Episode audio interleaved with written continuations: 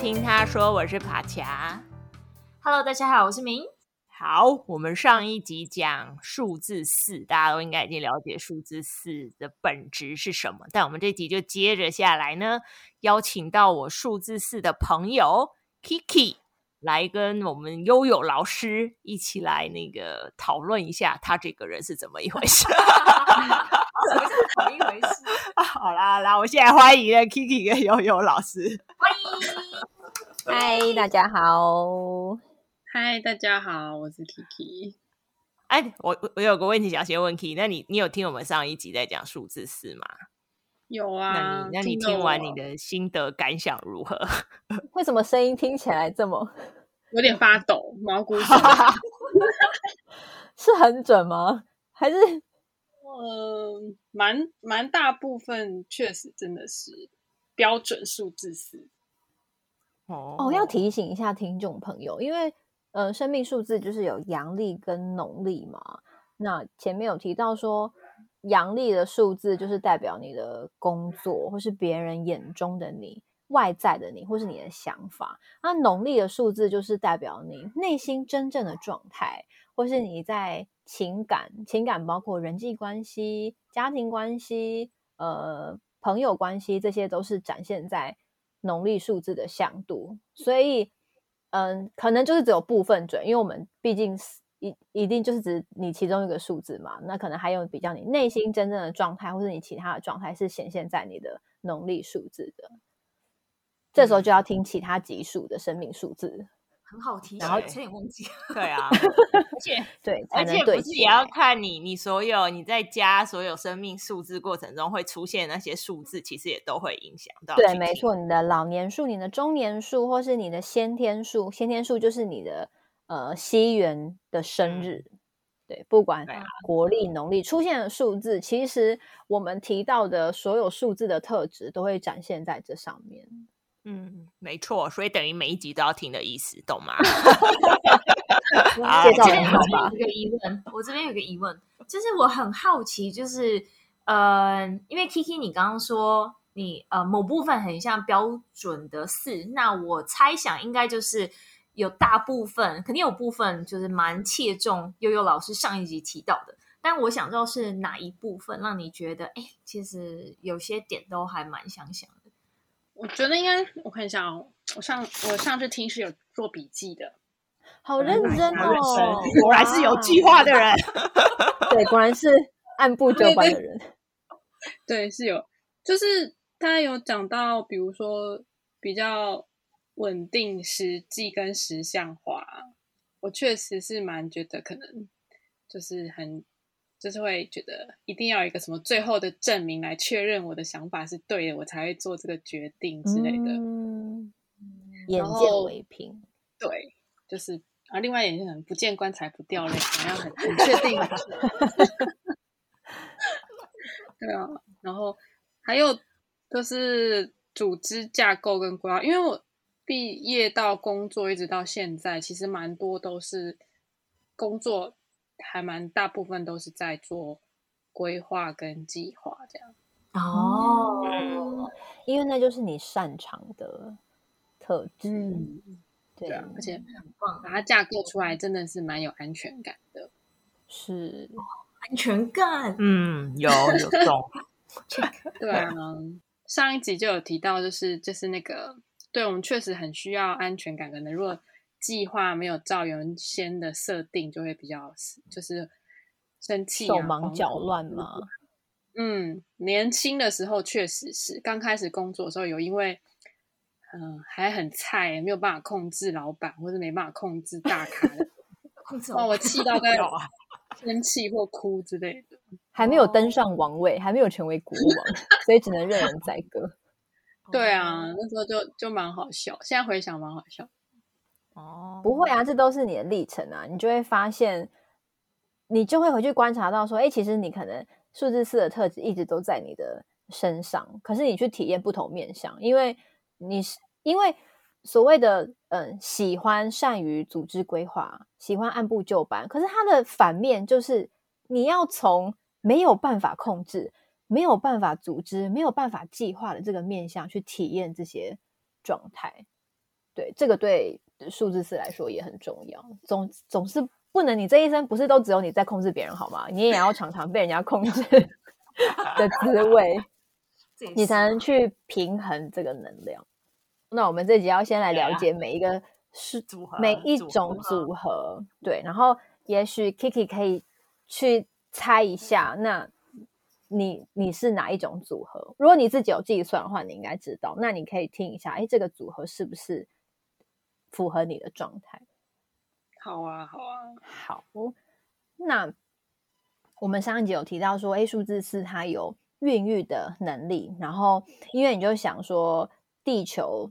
或说土地它本身就是有孕育的能量嘛，所以土地它可以呃孕育万物生命。那最实相化的数字就是承袭了这一份呃静定的能量，所以数字四的人他们都很善于组织规划，而且他们都很有逻辑跟责任感。但是四也有很多种，四有呃刚好有四种组合，我们可以一一来介绍。首先第一种呢就是一三四，十三。一加三等于四的那个一三四，那一三四的这个组合呢，因为一在外面，然后三是他的内心，那这样子所组合成的四呢，注意力通常都会放在自己的身上，所以这样的四，他在团体里面有了归属感之后，他才会把自把他的关心跟注意力拓及在周遭的人的身上，所以一三四的人呢，外表看起来会很有自信。因为他的外面是一嘛，一就是很有自信，可是他的内心其实是充满好奇的。因为数字三就是一个对万事万物都充满好奇的宝宝。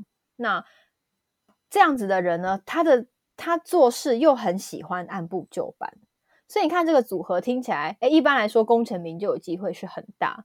所以如果你老是在原地踏步，那就可惜了这样子的组合。然后这个是一三四，再来是三一四。就是相反，我觉得大部分的大部分的四，我目前遇到的都是三一四的组合，那它就跟一三四相反咯，它的三在外面，所以他们是相对比较活泼的四。因为前面四的特质听起来，你就会觉得他好像是一个很古板的人，但其实不是，因为他的组合里面带有三，所以他是看起来好像蛮活泼的哦，很容易跟人家打成一片，但是偏偏他们的内心是一。一就是很自信，很自我，嗯，他是我我我要什么，我就是要什么，所以外面看起来很活泼，可是他们的内心都会有一把尺。那这个这样子组合的四呢，就是他都会有一很明确的自己的规则，旁边的人呢，千万不可以跨越那条隐形的线。所以这样的四呢，是凡事都很讲究规矩跟原则的。那所以，对于三一四的人呢，他们的人际关系重点就在于，你必须要去知道，并且去运用你自己的长处，而且你要适时的把那个长处给表现出来，你不要被人群给淹没了。你内心的那个一，你那个开创的能量是很重要的。对，这一点是三一四的朋友要记得的。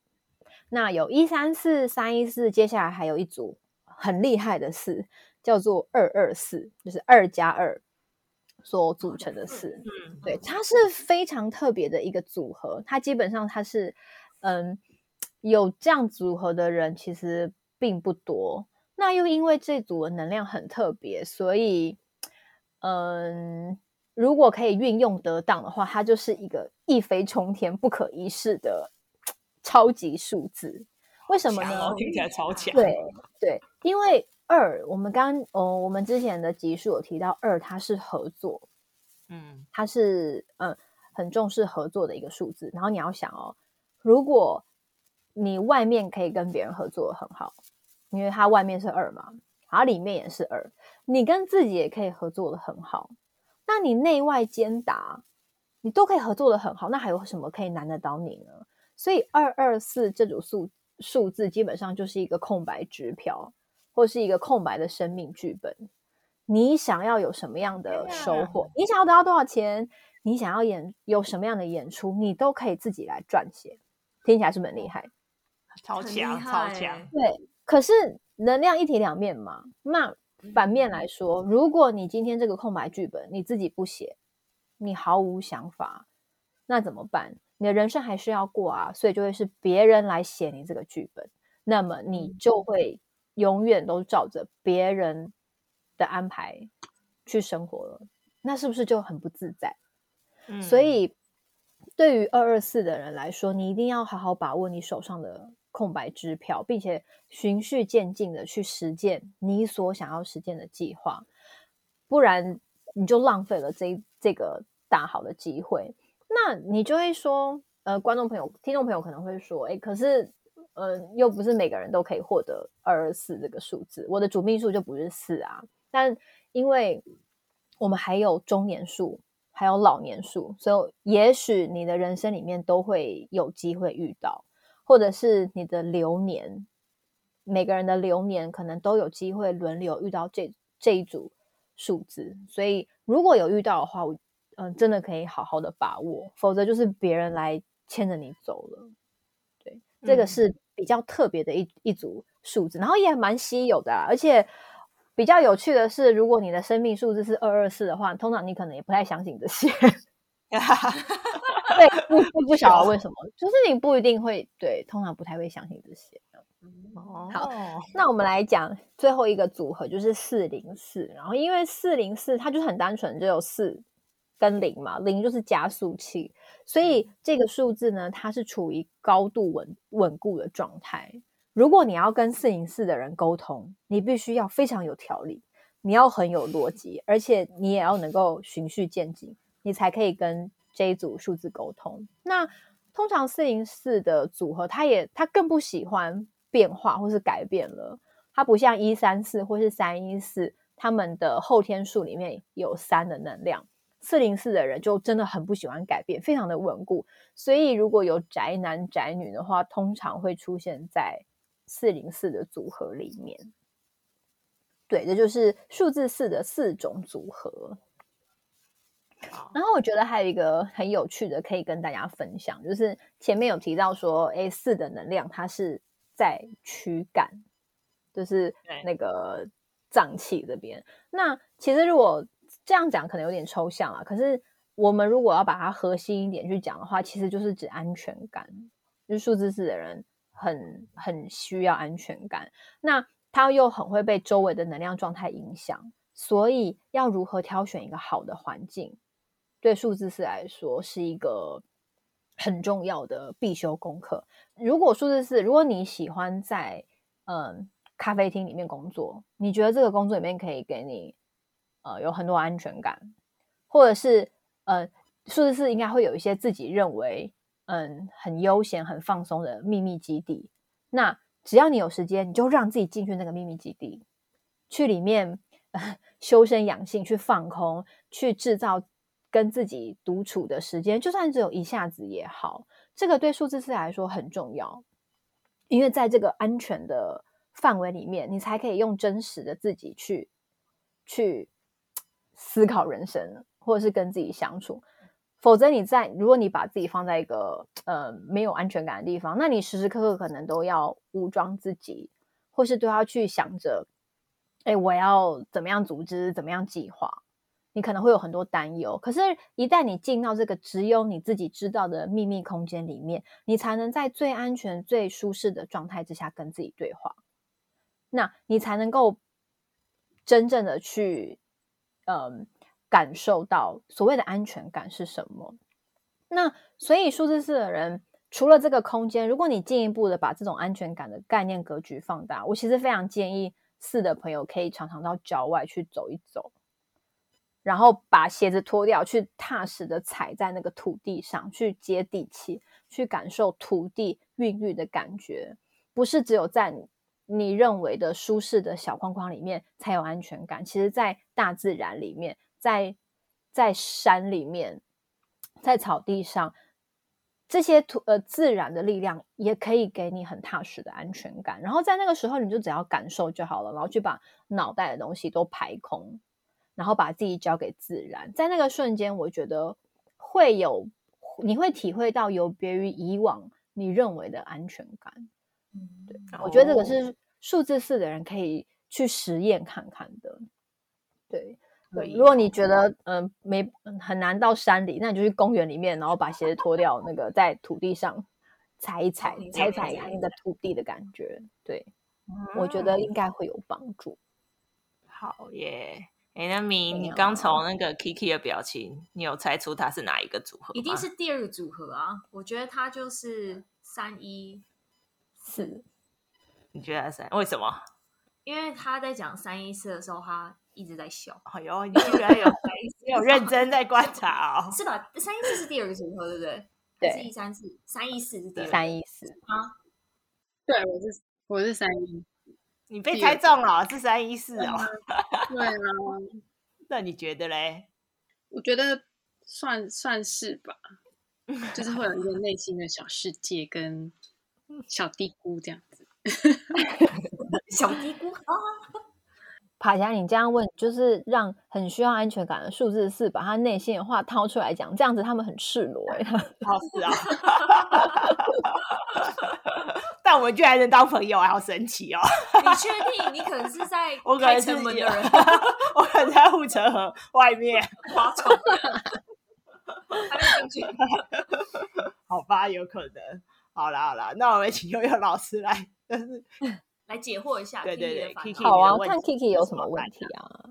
我有一个奇怪的问题，就是你有说到那个我的能，我们那个四的能量是在躯干啊？对。然后它会显现于外在吗？显现于肚子肚子比较大吗？我跟你说，你还真会问，会会。那我的谜底，我的我的多年来的疑问终于解开了。会，我跟你说，还真的会，而且我刚刚没 讲到。我以前去上课的时候啊，老师就有特别提到说，因为数字四的人就躯干，你就是会吸引周遭的空间或是人的能量嘛，好的坏的你都会吸收啊。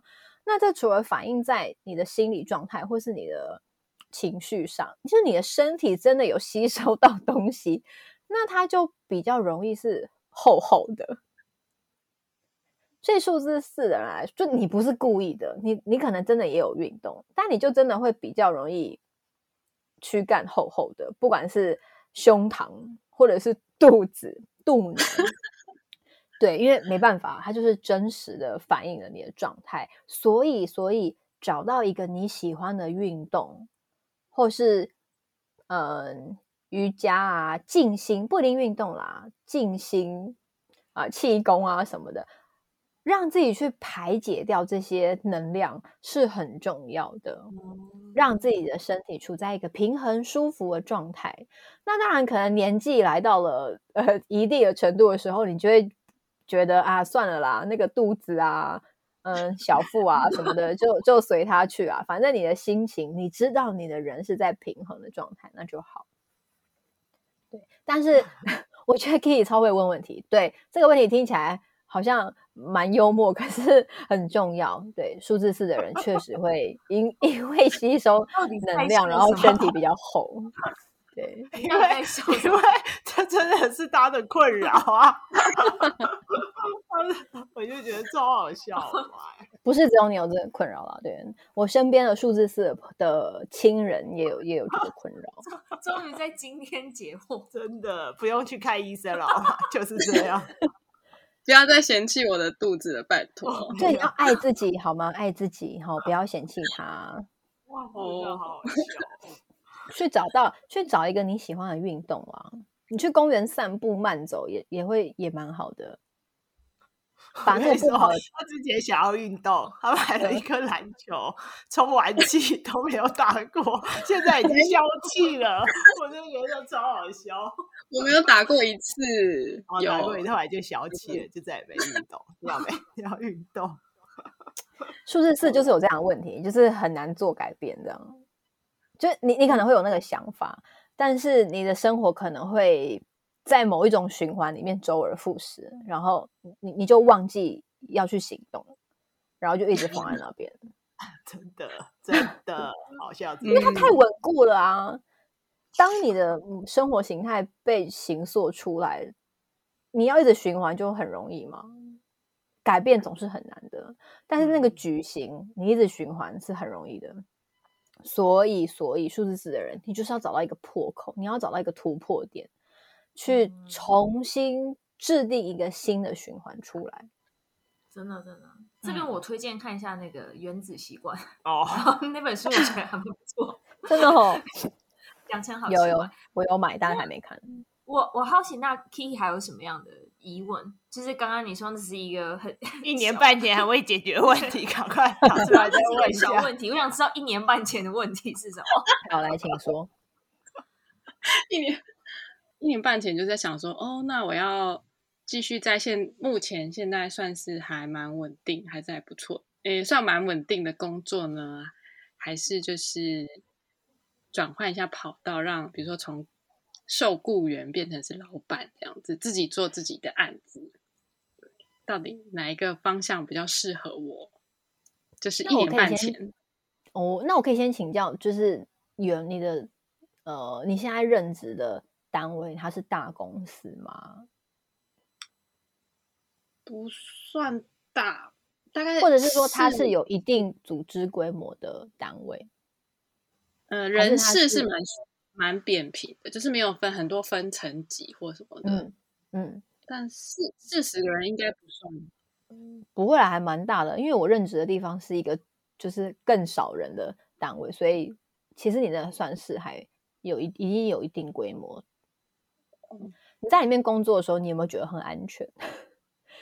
就是 很有安全感，嗯，因为数字四人的。格局啊，其实蛮适合进入大公司任职的，就是不一定要是数百人那种啊。其实我觉得几十人的这种有一定规模的公司，对数字四而言，就算是蛮安全的。因为对对于这样的人来说，嗯，在这种公司里面上班，你一定是从基础的工作开始做起嘛，然后每天的工作内容跟范围可能都很类似。然后，也许对某一些数字四的人来说，你可能上下班的路线也是十年如一日啊，然后你也不会去调整。然后你可能在选择就是上班你要穿的衣服，也都会挑比较安全的颜色，可能黑灰白这种不一定啦。只是对你来说，你会有一套你觉得很安全的搭配。好，这一切都是数字是安全感的来源，然后你也很乐在其中。然后你可能想改变，可是因为实在太安全了，所以你你你不会选择。改变，那可是如果你的呃生命要有所突破，比如说你刚刚问的问题，你要持续的受雇于人，还是你要选择来当老板呢？就是我不知道。可是如果你要突破的话，就是你一定要去改变，而且你不能只有想这样放来放了一年半 还没有 还没有尝试，对，这、就是不行的。因为你在体验凡事按部就班，可是改变它也可以按部就班啊。你也可以循序渐进的改变啊，先从一个小地方开始改变，然后去设定目标。你看，设定目标也是数字四很在行的。那你先把这个小小目标设定出来，然后慢慢的去做，慢慢的去实践这个改变的计划。那他有一天一定可以完成。那因为我觉得对数字四而言，你要去体验的不是这个一成不变的状态。你要去体验的是格局，小格局、大格局都是格局嘛。那换句话说，你所设定的这个格局目标，其实是会决定你的成就的。你想要体验什么样的状态？你想要体验什么样的生命剧本？你可以从现在开始就去设定。你不用觉得说我好高骛远，我设定一个很远大的目标。没有，对数字四的人来说，你想要体验大成就。你就是要先设定一个超大的格局给自己，反正你们很会规划嘛，你们很会盖房子啊，那你就慢慢盖，一层一层，有一天你一定可以达到那个很大的格局。所以说，如果你要脱离现在这种封闭的状态呢，一定一定要强迫自己开始慢慢调整改变。那加上你们本来你们本来就很会计划，所以你在年轻的时候。嗯，其实你现在还很年轻啊，但是你现在你就可以去体验，你该体验你就去体验，该做的就做，然后你去掌握你现有的资源跟计划，你把它整合起来，你看都是你很擅长的哦，计划、整合、决策，那你最后一定可以得到你想要的，因为对四来说，你们就很像是，嗯，很会。很像是很会规划的建筑师吧。而且你不只是会规划而已，你你就统包啊，你从规划到盖房子都都你自己来，你都可以把它完成，所以难不倒你了。半路杀出什么惊喜的事情，也没有办法把你带走。对，所以嗯，我觉得你不用害怕改变，反而是一直。反而是，我觉得你可能现在进入到一个比较停滞的状态，是因为太安全了，太安逸了，然后你很怕这个改变会为你的人生带来很多你没有办法控制的变因。可是因为，可是如果控制跟被控制都是你要去体验的，你看你前面，你可能前面二二三十年的人生，你已经。很充分体验到这种稳定的感觉。那接下来，如果我们从反面去体验看看，也未必是一件坏事。嗯，对。我这边有个疑问，就是呃，想知道 Kiki 是因为什么样的原因而想要，而有这个这个想法？因为感觉如果说在现在公司听起来，呃，还蛮有安全感，然后你感觉做的好像也算开心吧。那为什么会有想说，哎，想要自自己出来做？是什么样的契机让你有这个想法？刚刚那个悠悠讲了一句话，好像就可以延伸到这个问题，就是，哎，是什么？哎，就是因为很哦，因为很安逸，所以很有安全感。是，然后，然后，因为我一直有，就是就是在谈焦虑这件事情的时候，其实我们平时也是蛮会很多想东想西，或者是有时候会有焦虑。我记得好像有一集。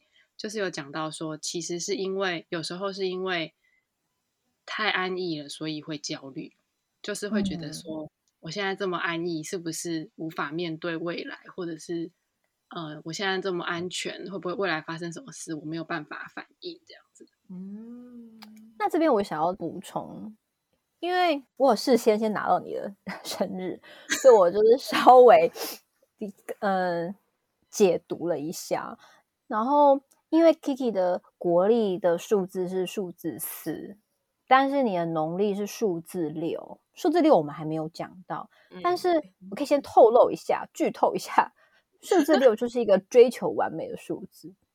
哦，难怪！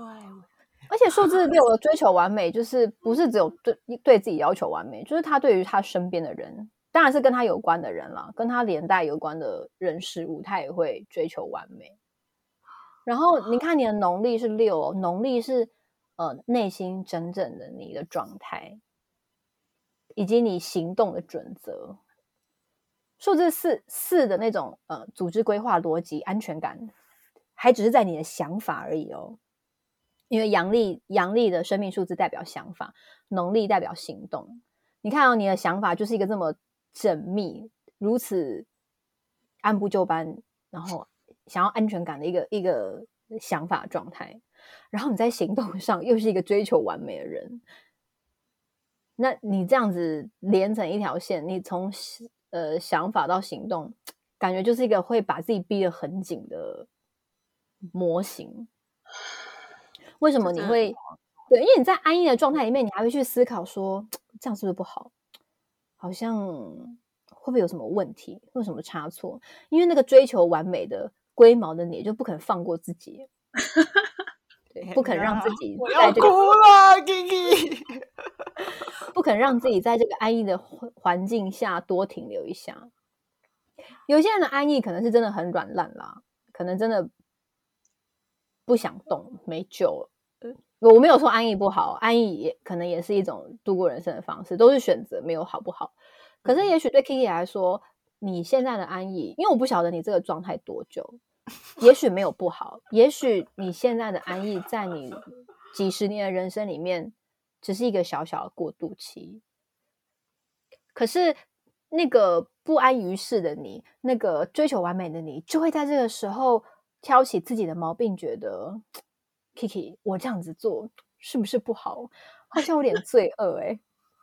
对，请放过自己好吗？我反而一个小插曲。好，请说。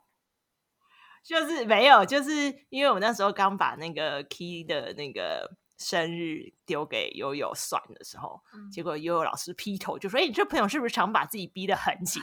我就是大气，我说：“天哪，你敲准，真的是仙姑哎！”我说：“因为我都已经在他面前不断躺平给他看，说你看我现在过很爽吧？你要不要加入我的行列？”他都没有不为所动，他都没有做出他的改变哦。然后他每天都很累，我想说：“哇，真的是超准。”是吧？我跟你讲，爬墙就是你要学习的典范啊！你有没有？我们要常常出去。你，你不一定要跟他一样躺那么平，可是你偶尔可以坐下吧，好吗？你偶尔可以坐下，不要一直立正。我喜欢这段话，真的。你不要一直立正，偶尔坐下。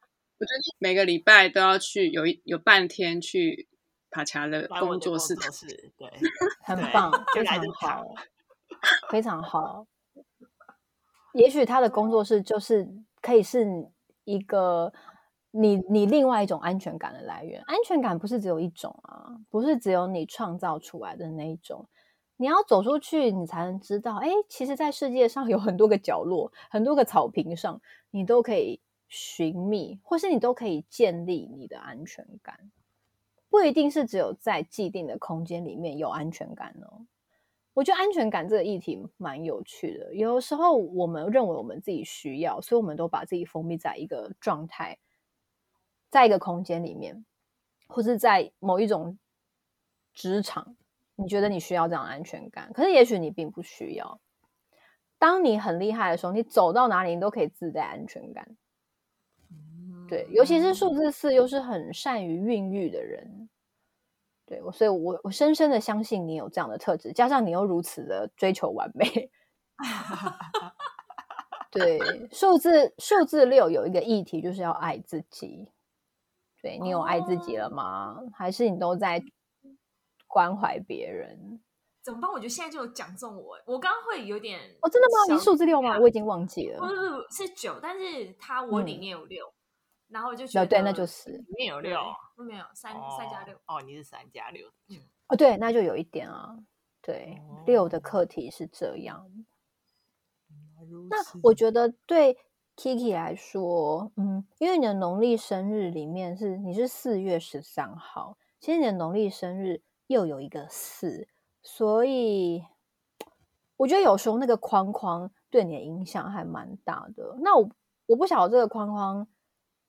对你的影响是来自家庭还是怎么样？可是可能你你在先天上，你在待人处事，你在生活的时候，就是老师会有一个老师会有一些规则绑住你，但是我不知道那个是什么。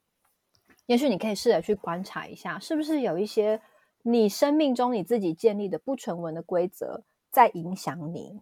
但其实那些规则没有必要啊。其实我觉得你内心应该是一个也很渴望自由，然后很想要打破规则的人。但是没办法，你今天的主修就是数字四，你就是被被迫哈，被迫啦。你应该是说你自己，你的灵魂自己生来，你选择你要去体验这个这个这些规则、这些框框。可是，可是你的灵魂在挑选配件的时候，又是挑选了一些其实你很想要冲破这些框架的特特性放在里面，所以有时候你会觉得有点矛盾。我相信你是会觉得你有时候是有点矛盾的，因为三跟四，如果我们硬要摆在一起看，它其实是有点矛盾的数字哦。你看三那么千变万化，追求变化，然后不安于世，各种好奇；那四是那么的沉稳。那么的按部就班，那么的需要逻辑，但是偏偏你的四是三加一等于四，然后你的农历是三加三等于六，其实你的三超多的诶，其实你内心，对你那个，你那个，对你内心有个很澎湃的你，但是呃被四困住了。可是我觉得很有趣啊，这就是你要去体验的人生，我觉得非常精彩耶，真的。有时候可以把那个山放出来了，可以让他出来跑一跑。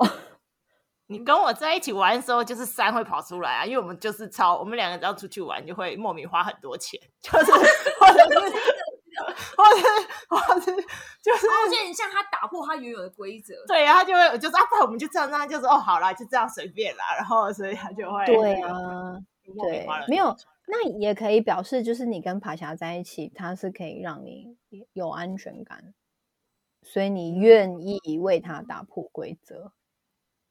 这讲的有点肉麻，好，好像没有那么重要。不是在护城河里面，你应该蛮蛮见蛮里面。对，你应该有在护城河里面啊。我可能是弄臣，就是会在旁边那边很靠近国王，那就在那边讲一些有的没的。宁臣，对对对对，宁臣的，不要再站直了，赶快躺平的那个人，那个人这样子。对，你可以思考一下。嗯，我可能没有办法直接回答你要不要立刻辞职，但是。一些小变化，我觉得是可以的。嗯，或者是说，你要把时间拉长来看，就是在你的生命里面，也许你以为你安逸很久了，但可能没有啊。或者是说，也许你觉得那个安逸的状态，是不是你可以利用这个状态去做一些别的事？也许在。这个时期，也许在这一两三年，工作并不是你生命中最重要的事情。你工作上的安逸是为了创造更多的空间跟时间，让你去把你的心力放在你其实需要关注的对象，比如说呃家庭，比如说人际。因为我并不知道你的家庭组成，或者是你工作以外的生活是什么面向，但也许你可以去思考，也许。工作上的安逸跟稳定，是要让你有更多的余裕去把你的心思放在你真的可以关注的事情上面。对，不代表说这个工作就不重要，而是说你有更多的时间去，比如说以我来讲，我可能我的工作很稳定，那我就有更多的时间跟余裕去把精力放在我的孩子身上。也许这几年就是要让我去体验所谓的家庭生活。可能对你来说，你在工作之外，你有其他的理想跟目标。那你何不用这个稳定的时期，你去把精力放在你真的有兴趣的事物上？你工作还是可以继续做啊，但是你有更多的心力放在嗯，你你真正关爱的事物。我觉得可以想一想。对，先不要冲动离职啊，钱还是很重要的，钱也是安全感的来源。真的，我觉得因为老师讲的蛮蛮多，就是蛮多面向有说到，比如说现在这个这个阶段的状态这样。对，就是因为可能一直都是在工作，然后很大的注意力或者是心思也是在工作上面，然后现在。有这个阶段，有觉得，比如说在家人啊、自己的感受上会放比较多，这样。嗯，我觉得这个还蛮好的，因为，嗯，年纪不一样，你所注重的向度也会不同。可能以前你所忽略的，在现在这个时间，你可能可以多多去跟他们相处，然后去体验不一样的生活面向。嗯，然后我想要补充一个，就是虽然我们的生命数字没有讲到流年，但是因为我就看了你的数字嘛，嗯，我我会想要告诉你说，就是你也许你这几年你在工作上，嗯，或者是感情，或是整体的生活，你会觉得有点无力，或者是想改变却无从改变而起，都是非常正常的，因为你现在就是要经历这样的状态。对，听起来好像无力可施，好像很无奈，对不对？不会，就是这段时间反而是非常好的心灵充电时期。你去找到你最喜欢的方式，也许有些人就会选择去静心啊，做瑜伽啊；有些人可能去上一些有趣的课程。任何可以充实你心灵的课程，在这一年都非常适合你。对，相信我，因为明年的生日开始呢，你就要忙碌了。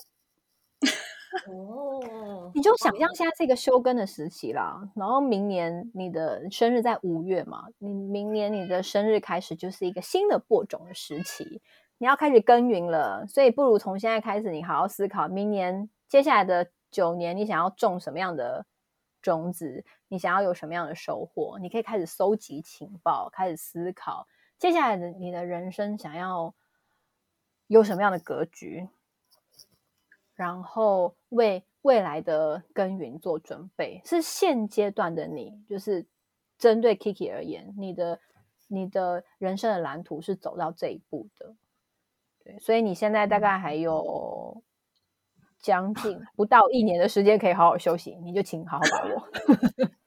我跟你跟你说，你去听我前面不是各种，我已经帮你体验过一次，你先去催眠，然后再做灵气，各种你就去赶快。哦，对啊，我觉得蛮好的。对呀，对，你也可以打破框框，去体验你你没想过的事物，我觉得蛮好的。嗯，真的。你还有什么其他的问题吗？我还有一个，请说。哎，就是上一集的时候有，因为老师一直讲到一个一句话叫做“意念创造实相”。是的，对，但我有点不是很明白这是什么意思。嗯，你说意念创造实相要怎么解释吗？是说，嗯、是说，比如说、嗯、心之所向。就是会慢慢形成有这个这个这个事情的意思吗？嗯，可以这么说。简单来说，就是、嗯、你要相信你内心所想的，你所规划的，它都会成真，它都会实现。听起来好像很像废话，或者是有些人觉得怎么可能？可是，一旦你用这种心态去想，那很抱歉，它永远不会实现。也就是说，嗯、也许在你的心里面，你是有一个梦想的蓝图的。你是有一些目标要实现的，那你就大胆的去梦想，大胆的去把它想出来。也许你可以把它用纸笔记录下来，或是你可以在脑海里面视觉化你的梦想。嗯。那有一天它就会实现，它就会变成真的。对，你不要觉得不可能，当你觉得不可能的时候，你就在为自己设下重重的限制，嗯，那我觉得如果要再更细微一点的想，就是所谓意念，其实就是我们每天的所思所想，我们心里面看待这个世界的方式。有些人他可能会把意念用在比较呃负面的地方，就是他可能老是觉得我的人生很惨，或是时常在抱怨。那这样子的意念，他所创造出来的体验就是会就会是不好的啊，比如说，嗯，工作上常常遇到一些麻烦，那可能就抱怨，抱怨老板，抱怨同事，那宇宙就会听到这些抱怨，他还会听到烂老板、烂同事、猪队友哦，然后宇宙听到了这些关键字，他就会不断的输送这些成品给你，永远就会送烂老板给你，送猪队友给你。可是，如果我们在，可是因为我们人生在世，总是会遇到这些人啊，那意念就很重要。你用什么样的心境去面对这些这些考验？虽然烂老板，但是我感恩他，我感谢他，还是给我这个机会工作，给我钱，或者是你真的可以从中去看到一些呃优点跟你的收获。当你用正面的心去看待。这一些逆境的时候，宇宙就会看到你的感恩，看到你的正面，然后他就会反馈这些东西给你。我觉得这就是意念创造实相。